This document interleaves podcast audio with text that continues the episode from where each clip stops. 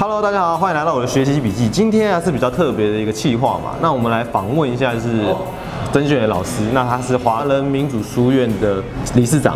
因为今天是洪泽胜的追思会嘛，那可不可以先请老师简述一下，洪泽胜到底对我们台湾有什么样的重要性呢？在民主化这个部分。呃，洪泽胜先生呢，他是民国呃二十八年出生哈，等于说是上我们上一代，呃，等于说是第一代啊，在海外啊从事这个台湾民主运动跟台湾独立运动啊的这个先驱。那呃，我想他对于台湾民主化的贡献在哪里呢？就是在台湾还是在那个白色恐怖啊这个冷战的结构之下啊，那么呃利用美国的这个啊自由的环境呢，那么对于那个台湾的这个状况呢，向国际啊来来进行控诉，那也利用他们在美国的这些呃这些一些行动呢，先让在海外的台湾人啊知道。推动台湾民主化的重要性，是。让他们来支持啊台湾的民主运动，是，然后呢，再把这样理念呢，透过国外啊跟国内的这种啊各种的社会的网络啊信件的往返啊，或者是一些啊报章杂志的报道，来坚定我们台湾啊国内啊人们呢呃争取这个民主的信心，是，所以他可以说在那个时候呢啊发挥了一种。呃，外援啊，外援的作用啊，那也通过这个方式呢，让美国社会还有在美国的台湾人的这个社区呢，啊，他们成为保护台湾的民主啊。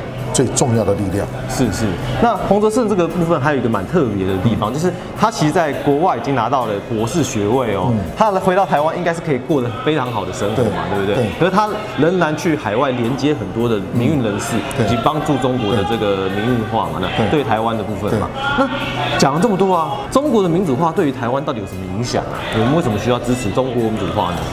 呃，因为洪泽胜一开始他是有一个比较功利的一些想法，就是说。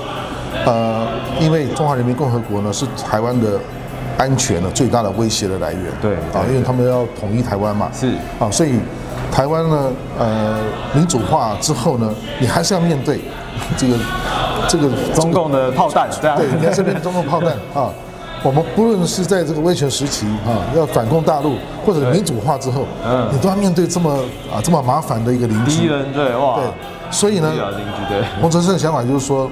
呃，我们虽然固然一方面追求台湾民主化，可也不要忘了对台湾民主的最大的威胁是，所以怎么样去保护台湾的民主、台湾的国家安全？嗯，你要根本的啊解决解决就是去让中国民主化，让它变成一个文明的国家。对，那我们有个好的邻居呢，那我们就以后就安全多了。对，我们就可以在台台湾的安居乐业。嗯，那可不可以简述一下，就是说，呃，那台湾民主化对于中国民主化的影响？这个部分，我们台湾人呢也是华人嘛，啊，我们也是呃承继了这个中国的呃 传统的文化啊，呃，共产党喜欢讲说啊，中国人不适合于啊这个西方的这个民主啊，那他也也喜欢讲说西方的啊民主或者普世价值呢是西方帝国主义啊侵略中国的一个工具，是啊，对，那可是我们要证明就是说，我们通过台湾的呃民主化的这个历程，证明华人啊。是可以适合是宪政民主的生活的啊，适合传统儒家文化之下，他进入到这个现代化的这个啊这个世界呢，是他可以选择的一种政治制度，也是他可以选择的一种生活方式。是，这也是大家所追求的嘛。对，我们能够做到，那为什么其他地区的华人、中国人做不到呢？对啊，所以没有说什么中国人不适合民主。这个事情啊，你可以看到我们台湾呢，现在在民主化之后啊，这个大家生活其实是更加的富裕，是。整个社会福利啊，这个整个政府呢对人民的照顾，它更加的重视，是啊，这个就是民主化啊带给我们啊好这个呃最大的好处。对对对，那呃华人民主书院是怎么样来支持就是中国民主化呢？这个部分，其实我我觉得洪泽胜先生给我们很大的启发了啊，就说我们力量很薄弱。可是再怎么样，我们我们可能哈比洪泽胜的这个呃人数更多，因为洪真是一个人，他一个人通过这个电脑啊，那他每天这个这个呃不眠不休的工作，他就能够啊持续这个几十年，然后对于中国的民主化呢产生非常大的这种鼓舞的作用，对，给他们信心啊。那我觉得这一点呢，呃，我们华人民主书院没有理由啊做不到。也就是说呢，呃，我们持续的去关心，是。持之以恒啊，让这个呃民主的这个火种啊，在中国大陆呢，不要因为啊今天习近平的这个强加强的控制，在人们的心中就被浇熄了啊，就被消灭了。对，我想那个只要有一天啊，这个条件成熟的时候，那。呃，这股希望会重新再点燃这些价值，还有民主的制度到底是怎么样啊？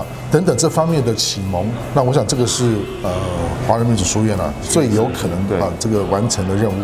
是。那在台湾的我们如何对中国民主化有所为呢？其实哈，就是说我们要去多关心中国的人权的问题啊，是啊，这个政党的政治啊，哈，然后有这个选举民主啊这些竞争。可是呢，没错。中国它有它的宪法，它宪法当中啊，对人民所做的一些。啊，人权上面的这些保障的承诺，很多人呢受到这个中国共产党的压迫。是是。那这个时候呢，我觉得我们可以做的就是去关心，是啊，这些被压迫的人，不见得说一定是呃你要有金钱物资啊的提供。当然，我们有能力的话当然可以。但民，我想台湾的民间面对那个大陆十几亿的人，对，我们能力非常微薄。对对。可是呢，我想到就是什么？就是我以前读过啊，就是哈维尔啊，哈维尔跟那个米兰昆德拉曾经辩论过一个事情。米兰昆德拉说。这些海外啊，去声援什么捷克啊的那个民主运动啊，这些有什么用？他力量很薄弱啊。是啊，是啊。可是哈维尔讲什么？他说没有很有用，因为当他被关在监牢里面的时候，他听到外面有人关心他，他就会坚定他的意志，是啊，他就不会因为这样被被打败啊。这点精神上的鼓舞支撑的力量。啊，它是非常的珍贵，而这个东西呢，你只要关心，你把你的声音啊发出来，让他们听到。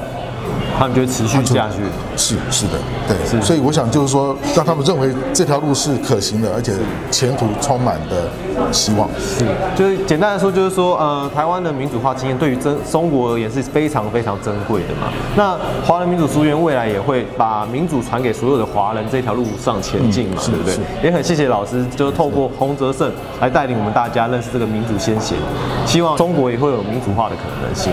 是，好，谢谢大家，谢谢，拜拜。